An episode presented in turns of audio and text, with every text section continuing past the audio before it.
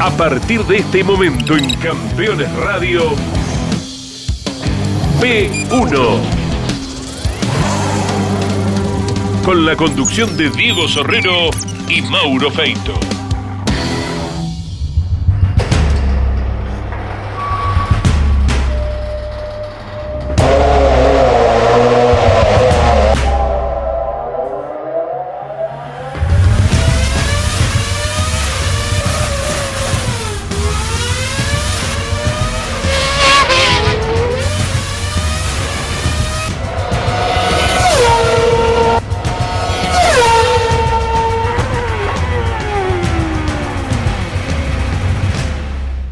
¿Qué tal amigos de P1? Eh, créanme que este programa hacía tiempo junto con Diego que lo queríamos hacer eh, y para eso a veces cuesta cruzar el charco.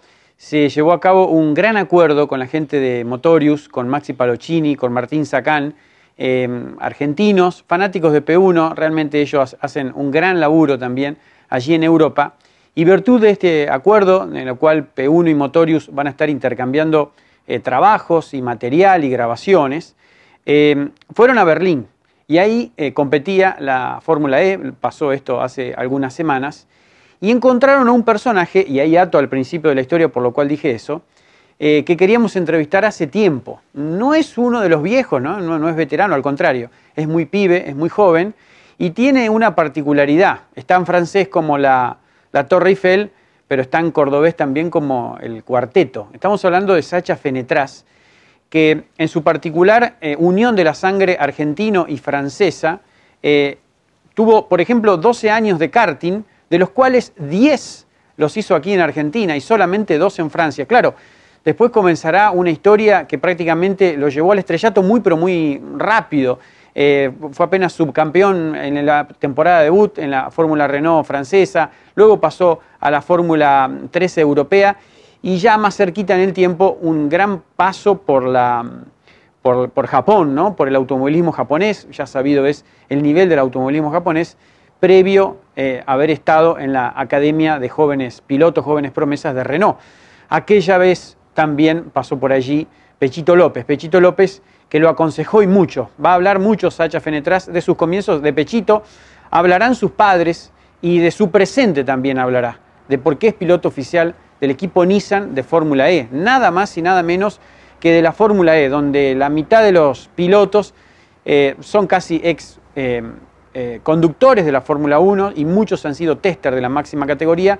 La Fórmula E tiene un nivel altísimo de, de pilotos y ya hablaremos también hacia dónde tiene que ir la Fórmula E. Pero esta vez contaremos esta historia de Sacha Fenetraz, que no solo cuenta su vida, sino también el presente en la categoría eléctrica eh, a nivel mundial. Sacha Fenetraz, por primera vez y tan esperado, cuenta su historia en P1.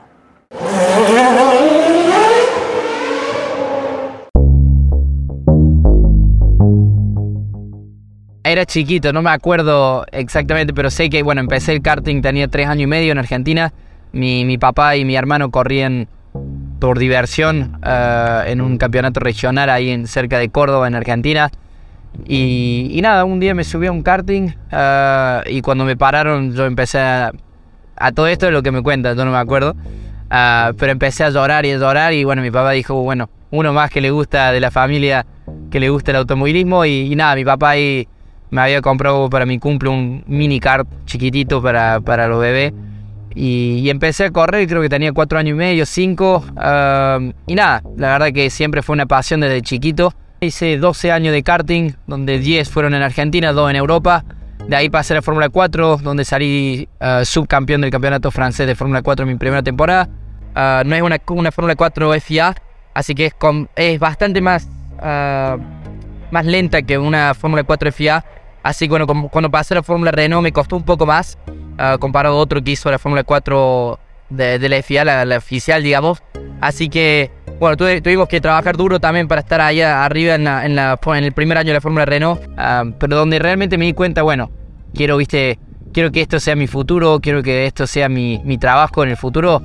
Uh, no fue hace tanto tiempo, te diría que más o menos en 2000, 2015, 2016, donde ahí realmente me puse sí, después de mi primera temporada en Fórmula 4, donde termino subcampeón de Francia, ah, y pasé al campeonato europeo donde corría contra Lando y todo eso, ah, ahí donde me puse a pensar, bueno, ahora ya no es diversión, ya ahora estamos pasando a las grandes ligas, al nivel profesional y, nada, ahí donde me puse en la cabeza, bueno, quiero vivir de esto, lo voy a dar todo para, para poder, para que eso se haga realidad.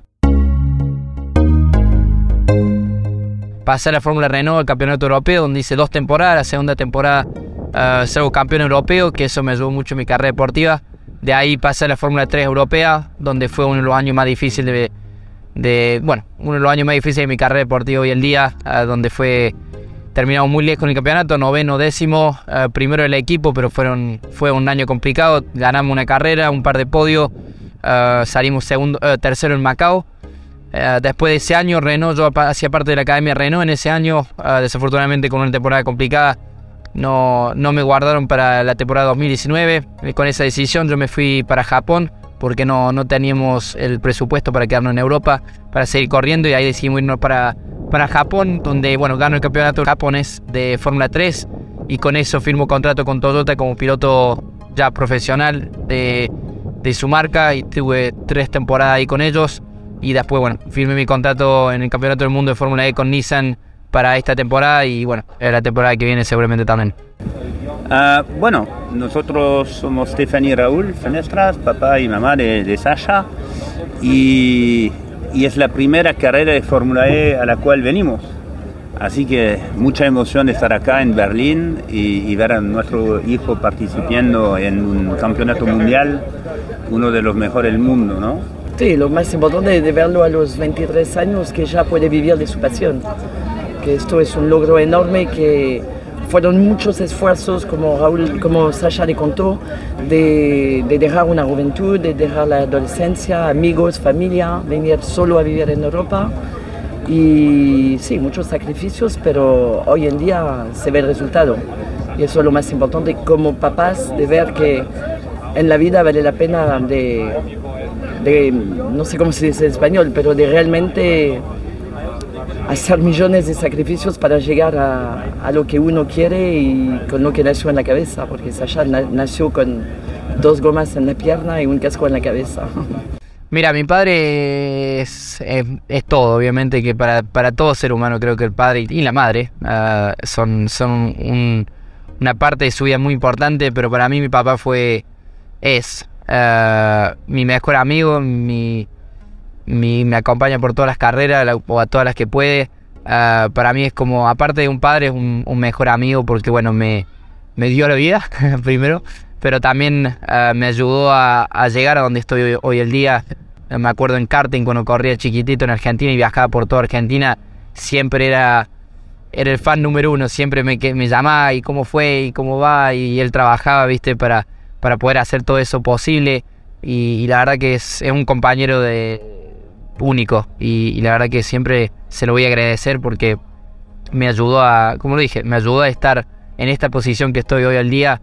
Uh, y todo eso es gracias a mi mamá, obviamente, pero también a mi padre que, que me bancó financieramente porque es un deporte uh, desafortunadamente extremadamente caro. Y, gracias a él Uh, bueno, estoy hoy, acá corriendo en un campeonato del mundo y, cumpliendo un sueño.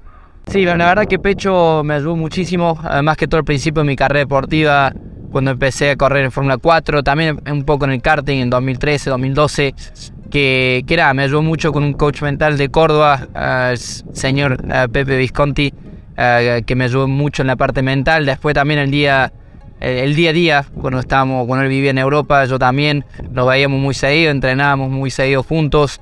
Eh, me venía a ver a, a, carreras, por ejemplo, en la Fórmula Renault en la Fórmula 3, donde me ayudó muchísimo cómo, cómo, cómo manejar la presión, uh, cómo manejar todo lo que es el Fórmula 3 también en la época, que yo todavía era relativamente nuevo en, en el automovilismo.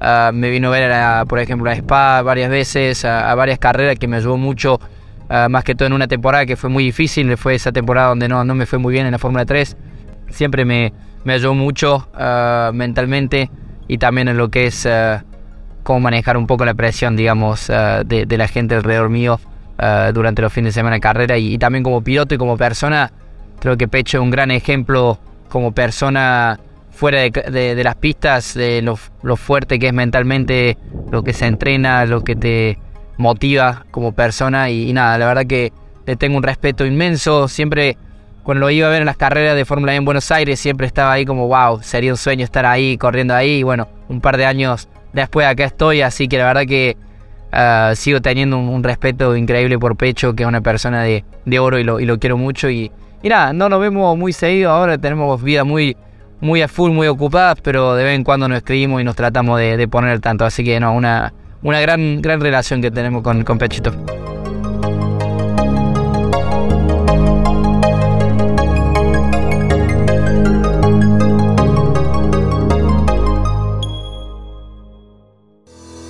Si estás buscando un repuesto original o alternativo para tu vehículo importado, CBM Auto. Años de experiencia. Miles de clientes satisfechos importador directo desde Estados Unidos y Europa. cbmauto.com Yo, Norberto Fontana, te lo recomiendo.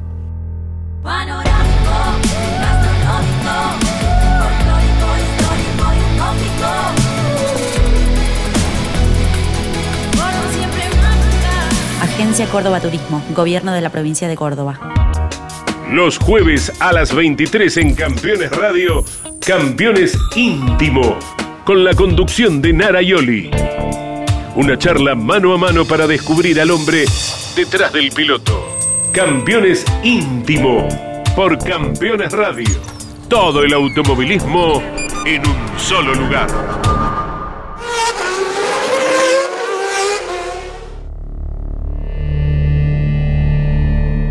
La verdad que, la pandemia fue fueron dos años muy difíciles para mí, donde bueno, en 2000 21 ah, me encontré, digamos, atrapado fuera de Japón. Yo volví para hacer, ah, para hacer Navidad y Año Nuevo con mi familia en Europa, no en Argentina, ¿sabes? Porque por los viajes era complicado volver a Argentina.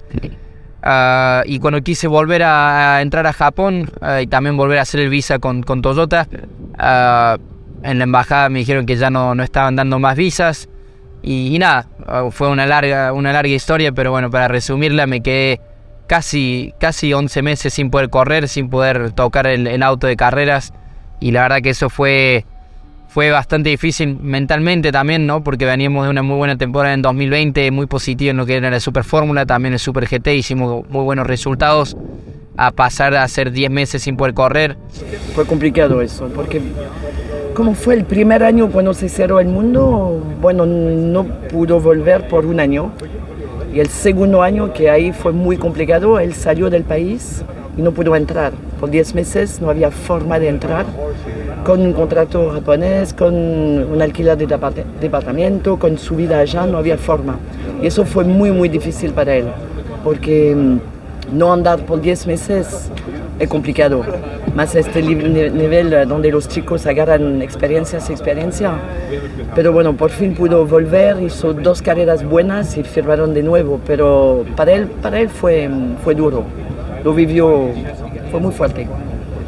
Fue muy duro porque lo vivió como una, una, injusticia en el sentido de que este año fueron los Juegos Olímpicos y pudieron entrar un montón de atletas para los Juegos Olímpicos y el que tenía su vida ahí no pudo lograr tener la visa.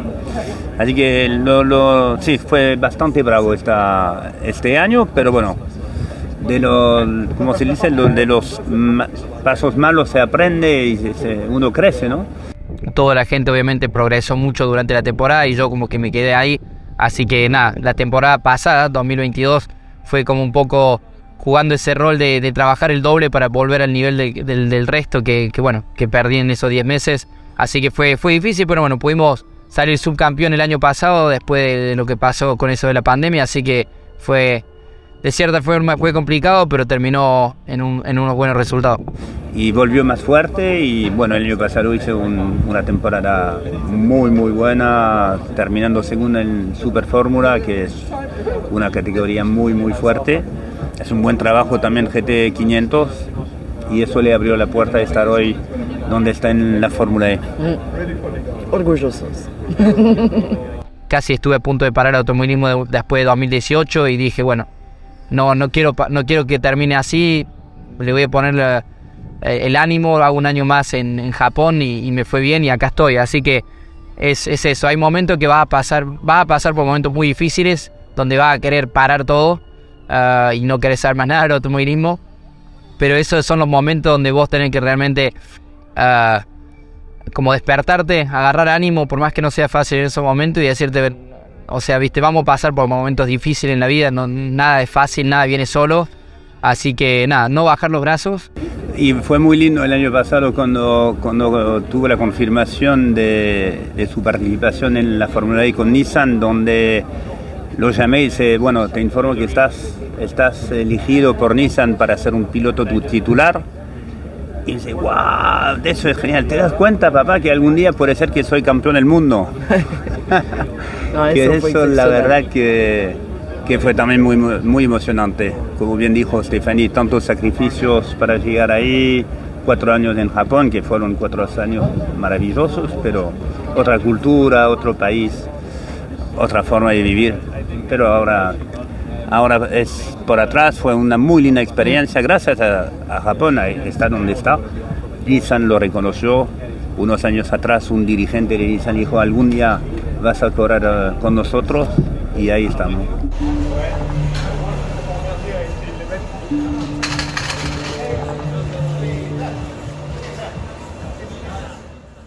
Si visitas Miami, no extrañes lo que dejas por unos días. Visita Las Acacias, el gourmet argentino. Productos argentinos y regionales. Las Acacias, un punto de encuentro en Doral. Encontranos en la 82, 00 Northwest y la 14 Street.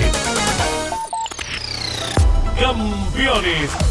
La revista de automovilismo. Toda la actividad nacional e internacional con la información más completa y las mejores fotografías. Campeones. Conseguila en formato digital los lunes posteriores a cada fecha de turismo carretera o los martes en todos los kioscos del país. Todos los viernes en Campeones Radio. Fórmula 3 Radio un programa dedicado íntegramente a la información de la Fórmula 13 Metropolitana, la categoría de monopostos más importante del automovilismo en Argentina. Fórmula 3 Radio. Con la conducción de Andrés Galazo. Todos los viernes a las 15 en Campeones Radio.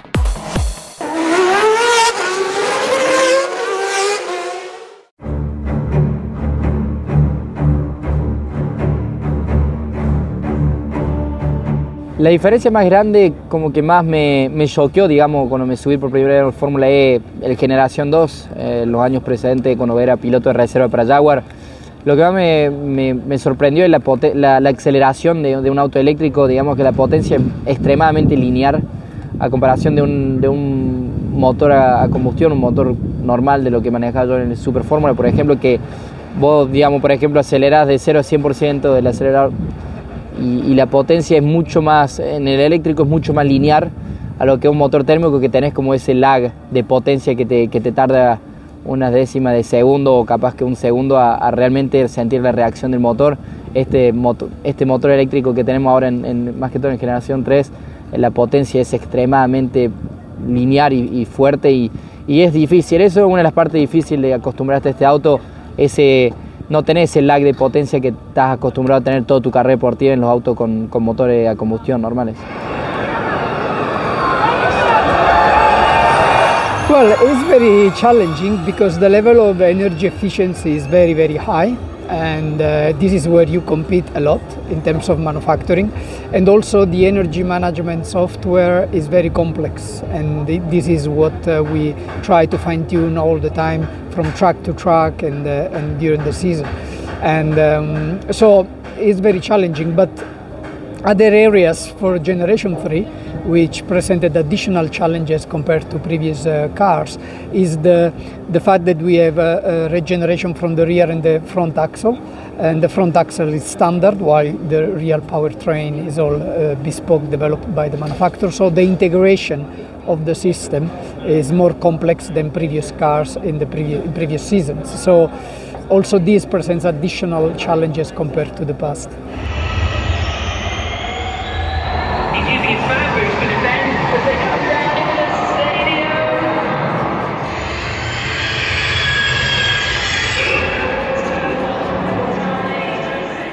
Well, the second generation, first of all, uh, cars were less powerful. We had 250 kilowatt of power and regeneration, and the regeneration was coming only from the rear axle. Uh, whilst in, with the current cars, we have 350 kilowatt of power in traction, but 600 total uh, regeneration power uh, because we can regenerate uh, 250 extra uh, kilowatt from the front axle. So everything is more the car is more powerful but we also uh, reach different level of efficiency of the vehicle efficiency we can regenerate up to 40% of the energy we need uh, during the whole season the whole um, um, race so is another step uh, towards performance and efficiency. And also during generation 3 we should be implementing fast charging technology which is actually ultra fast charging because uh, we will have 600 kilowatt uh, charging, which is the double of any commercial available fast charger uh, for normal vehicles. So I would say that overall the package compared to generation 2 is a big step forward in performance, efficiency and innovation.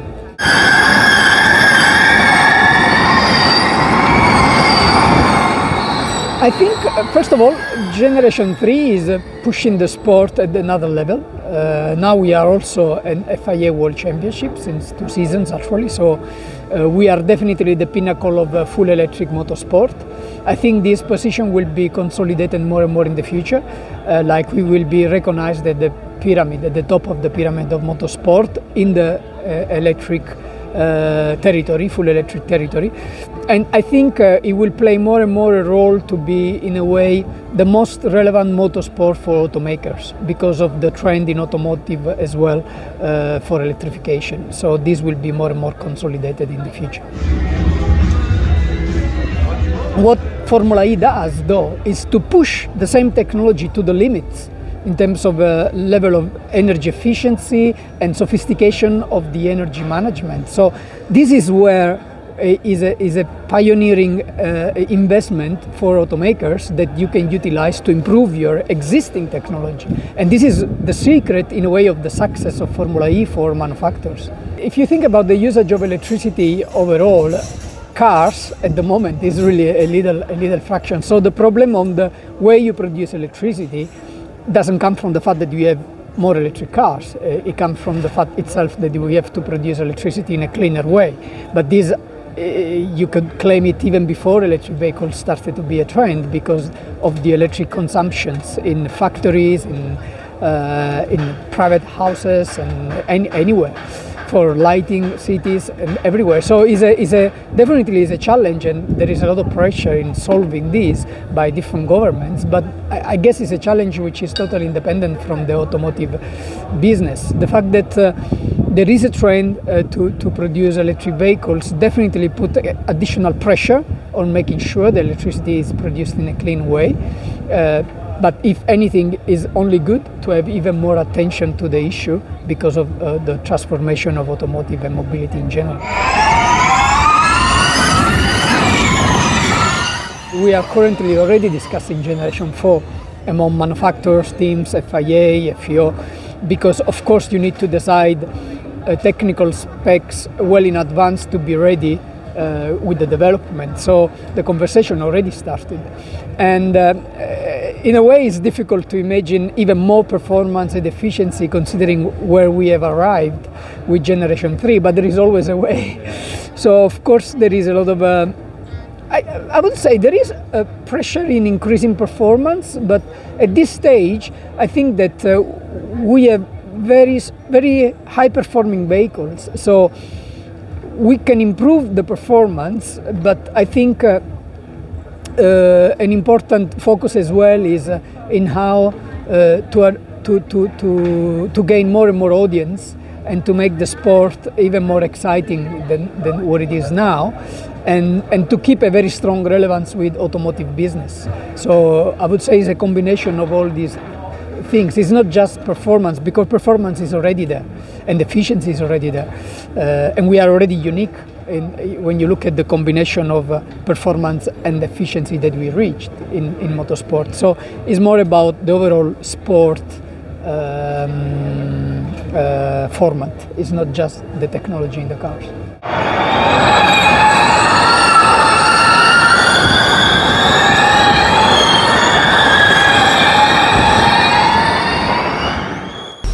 Si tu misión es mejorar la rentabilidad de tu flota de transporte pesado o tu maquinaria agrícola, VM Racing es tu aliado perfecto. Optimización de inyección electrónica, soluciones inteligentes al servicio de la potencia y el torque de tu motor. Porque tu cosechadora debe cosechar, porque tu camión debe transportar. VM Racing, nos vas a recomendar. Desafía tus límites. Tonino es tu mejor opción. Si de bicicleta se trata, acércate a Tonino, el surtido más amplio y una gran variedad de productos. 35 años de trayectoria.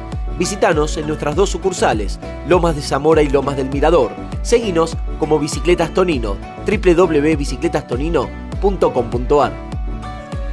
Rus Seguros es la primera empresa en ofrecerte asegurar tu moto 100% online y de la manera más simple. Rus Moto, cotiza, elegí la cobertura y contrata 100% online.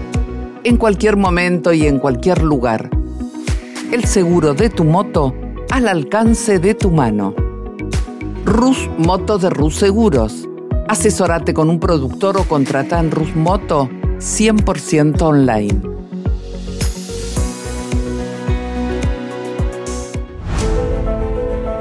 Editorial Campeones presenta Mouras, Príncipe de TC.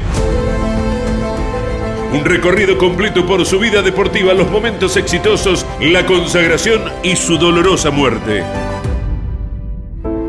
300 páginas con cada detalle de su trayectoria y valiosos testimonios.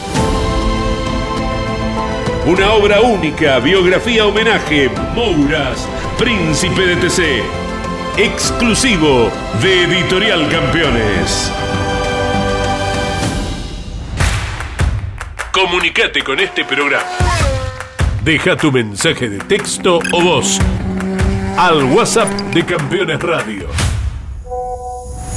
11 44 75 0000.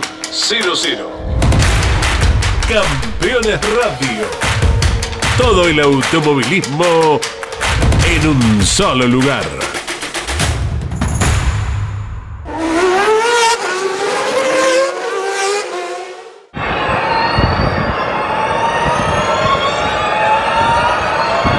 A ver, la diferencia a una carrera de Fórmula 1, por ejemplo, porque creo que es el, mejor ejemplo que tenemos hoy el día, la Fórmula E es, es completamente diferente. Tenés, como estabas diciendo, todo el, lado de, cómo manejar, cómo gastas tu energía. Vos básicamente empezás la carrera eh, y sabes que con lo que tenés en tu batería no llegas al final de la carrera, tenés que recargar un 40% de, de, de, energía, digamos, eh, para llegar al final de la carrera. Y, eso lo hace extremadamente interesante en todo lo que es estrategia, cómo manejar tu energía, cuándo vas a hacer un sobrepaso, porque cada sobrepaso te cuesta energía y bueno, no recarga también la energía que debes cuando vas a hacer un sobrepaso. Así que es, hay mucha estrategia, para un piloto hay muchísima estrategia que, se pone en juego ah, y lo ves mucho en las carreras, ¿viste? Por ejemplo, en Sao Paulo, hasta la última vuelta no sabías quién iba a ganar, estaban los tres primeros pegados. Ah, así que para los que no saben mucho, digamos, de la Fórmula E y, bueno, que, son muy fanáticos del automovilismo, les digo que deberían verla las carreras. Ya sé que no es lo, lo que uno espera, los ruidos y todas esas cosas, pero lo que es la carrera en sí, las peleas, Ah, es hermoso, porque hasta, como lo dije, hasta la última vuelta, hasta la última curva, vos no sabés quién va a ganar. Por ejemplo, en, Ciudad del Cabo venía tercero y en la última vuelta me tengo un toque y termino en la pared. O sea, son carreras muy entretenidas y todo lo que es el, el, battery management, cómo manejar y, usar tu energía, eso lo, lo, hace muy interesante para los pilotos y también muy técnico, ¿no? Eso es la parte más difícil que, que tenemos que manejar nosotros durante una carrera es, es cómo usar esa energía, porque tenés que ser muy inteligente, pero a la vez también querés sobrepasar y, terminar adelante, pero bueno, no podés hacer todo al mismo tiempo, tenés que ser muy inteligente cómo, cómo usas esa energía.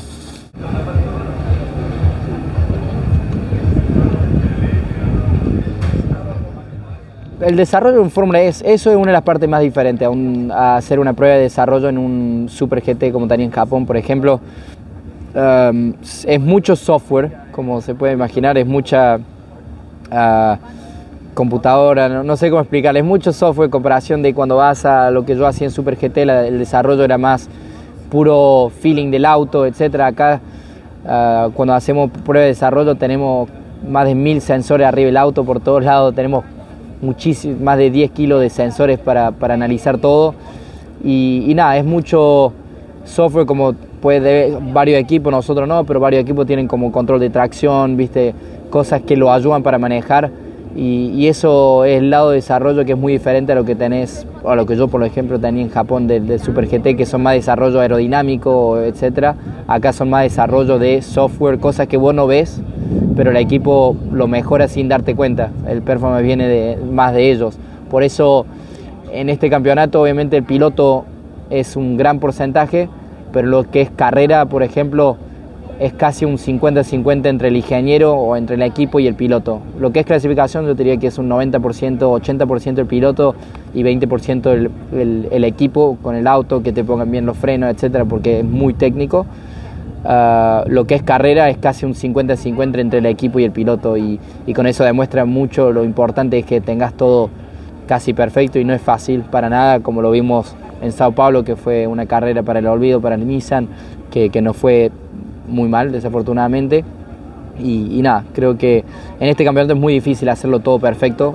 no imposible, nada es imposible, pero es extremadamente difícil y los equipos que están adelante son los que llegan a estar ahí lo más regular, ahí con el performance, que, el auto siempre ande bien.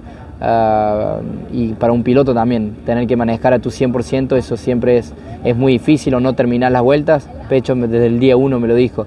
Vos si este auto lo querés manejar a tu 101% como haces en un Super Fórmula, en lo que manejaba, que vos realmente sobremanejas el auto, este auto de Fórmula E si lo querés sobremanejar no terminar la vuelta, así que lo más difícil es encontrar ese 99% y manejar siempre ese 99%, eso es donde ven los pilotos los más rápidos, son los que llegan a encuentran ese porcentaje y lo manejan ahí siempre.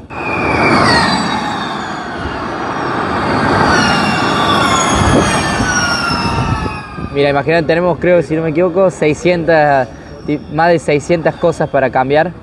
Ah, arriba el volante, si te tengo que ir por uno, por uno, mira, tenemos una, un, como un libro de más de 100 páginas para estudiar nosotros y cada carrera va cambiando porque tenemos cosas que cambian.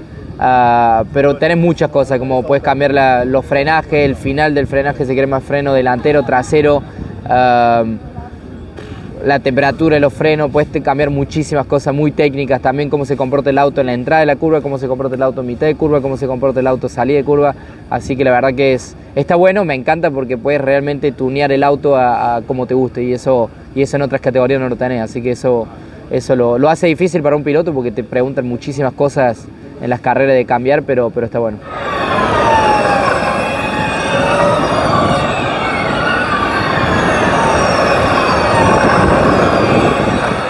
A ver, la mayor diferencia, o digamos, lo, más importante nosotros como piloto, cómo recargar energía, es, es tratar de serlo, manejar lo más limpio posible, digamos. No, no puedes estar peleando el auto todo el tiempo porque ahí perdés mucha recarga de energía cada vez que bloqueas un poco la goma delantera o las gomas traseras o tenés un poco de wheel spin ah, o patinás a salir de las curvas, eso te, o te mata en energía, gastas mucha energía cuando tenés mucho patinaje a salir de las curvas o si empezás a bloquear mucho la goma, ahí también porque parás de regenerar energía. Así que lo más, lo más importante en las carreras es manejar lo más limpio posible. Ah, y después lo que es la caja de cambio, mira, es, es, un, es como un karting ah, directo. Eh, tenés un solo cambio muy largo. Ah, que bueno, al principio las primeras pruebas de Fórmula E siempre me pareció muy raro no tener esa costumbre de bajar y subir los cambios, las marchas. pero bueno, después te acostumbras muy rápido. Y, y la verdad que está bueno, de cierta forma tenemos tantas cosas que cambiar en el volante que si tendríamos cambio, tener que subir y bajar los cambios, no nos dejaría poder hacer tantas cosas, manipulación en el volante al mismo tiempo. Así que al principio tardo, tardo un poco a agarrarle la costumbre. No tenés freno hidráulico atrás, solo adelante, tenés mucho el freno em, eléctrico y la verdad que sí, no, no es nada que ver a lo que estás acostumbrado en un fórmula común de que pegas los frenos lo más fuerte posible y, así frena. Acá tenés que estar Ah, bueno, jugando mucho con la presión de freno porque es muy fácil bloquear la goma y etcétera. Así que sí, el frenaje en sí es, es bastante diferente a lo que a lo que estás acostumbrado en otras categorías.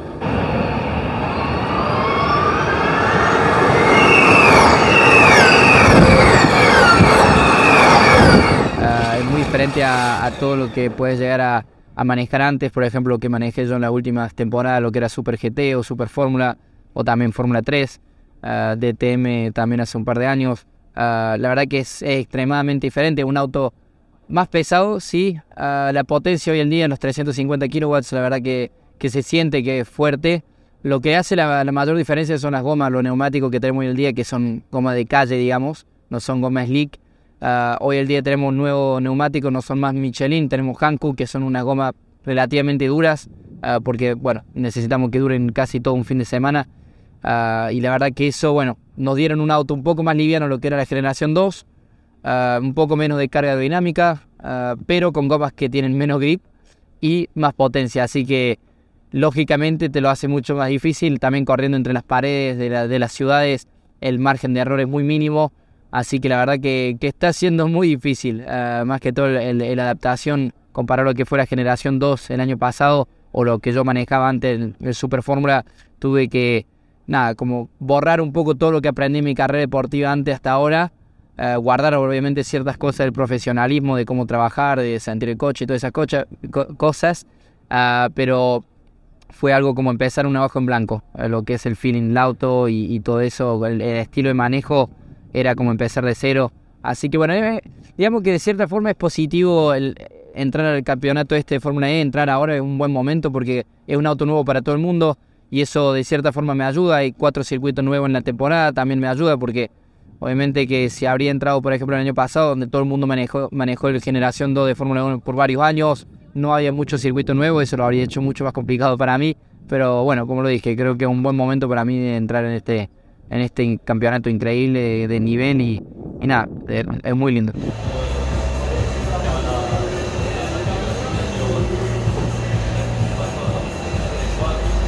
Eh, creo que esto es el futuro eh, y obviamente hay que ser realista, obviamente me encantaría poder seguir corriendo eh, viste, en categoría con mucho ruido, todas esas cosas, pero siempre fue para mí un sueño correr en un campeonato del mundo.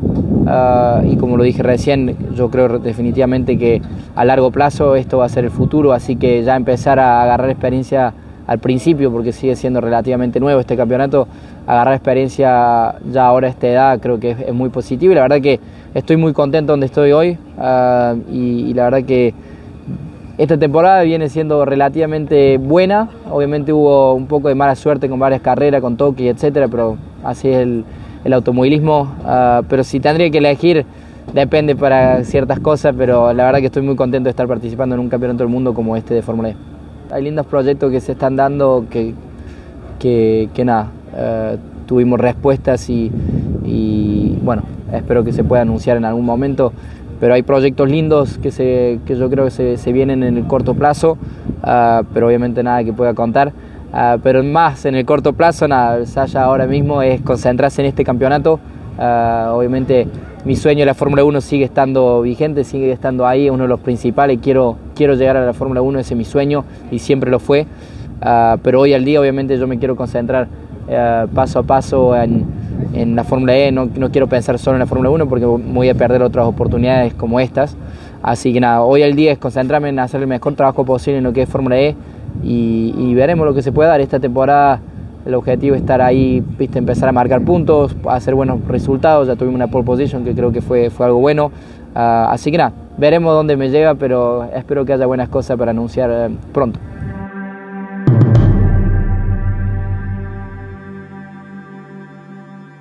Mira, lo, que le diría a un, a un, chico argentino, y tuve varios que en Colonia Carolla que conocía cuando era, cuando era un poco más joven, que me preguntaban, ah, ¿viste cómo, cómo hacer y todo eso.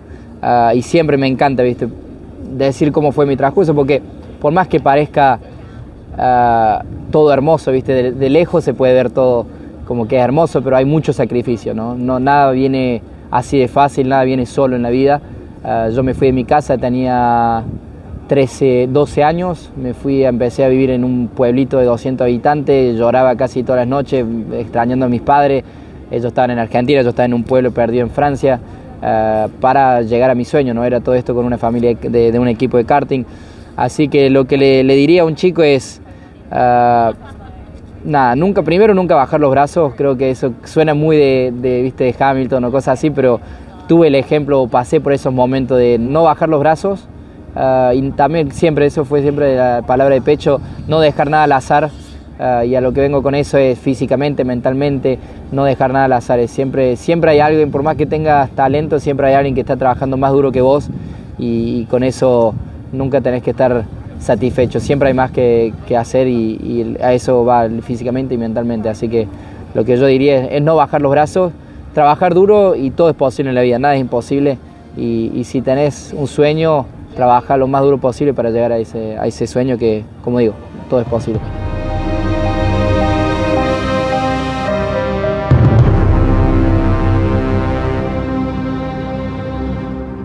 Y se terminó esta historia de Sacha Fenetras que queríamos contar hace tiempo. Quedaron muchas cosas para, para, analizar, nos gustaría luego que nos manden sus comentarios, no solo en el canal de YouTube, en nuestras redes. P1 no para de crecer, eh, les cuento un secreto, preparamos ya en próximas semanas nuestro viaje a Estados Unidos. Vamos a estar cubriendo las 500 millas de Indianápolis, también la competencia en el callejero de Detroit con Agustín Canapino y esos colores argentinos que nos van a llevar bien representados en el festejo de la selección argentina. Por eso nos encanta estar conectados con todos los fanáticos de, P1.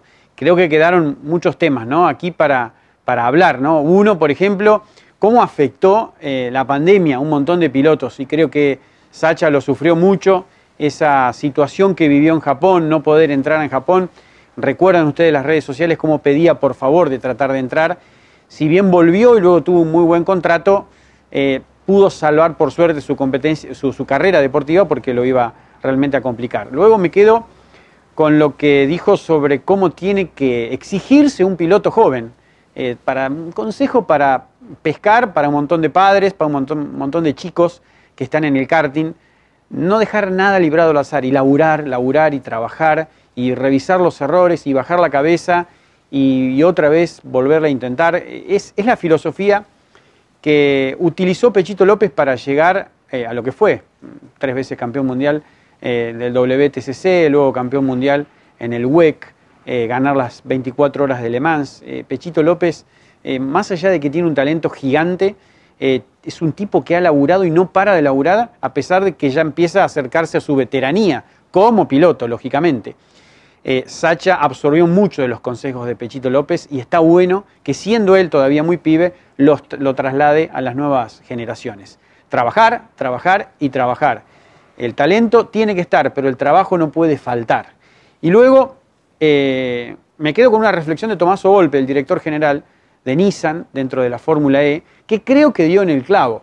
La Fórmula 1, la Fórmula E, perdón, eh, puso un pie grande dentro del automovilismo mundial, llegó para quedarse, pero en las últimas dos temporadas pareció perder un poco de la fuerza con la cual arrancó y con la cual pisó fuerte en tantas ciudades del mundo. Y creo que mm, no sé si hace falta que los autos vayan más rápido, bueno, lógicamente el ruido no lo van a hacer porque son autos eléctricos, pero no sé si tiene que competir con más velocidad para compararse no sé a qué otra categoría. Creo que tiene que trabajar en lo que recién decía este director eh, italiano de Nissan, en la promoción, en trabajar en meterse en las nuevas sociedades, como había en las nuevas sociedades jóvenes, digamos, ¿no? en las nuevas generaciones, como había arrancado. Creo que tiene que tener más difusión, más espacio en los medios. En eso tiene que trabajar la Fórmula E para que nuevamente encuentre el rumbo de la potencia con la cual arrancó, que creo que un poco se perdió, o le perdimos un poco el rumbo eh, a los tantos fanáticos. Es como que ya la conocemos y ahí quedó. No sé si hace falta tanta velocidad. Creo que faltan algunas de las otras cosas que bien marcó Volpe. Eh, nos vemos la semana que viene con otra gran historia de P1. Nos van a tener que esperar siete días y como les dije, esperamos sus comentarios que siempre junto con Diego tratamos de responder. Abrazo grande.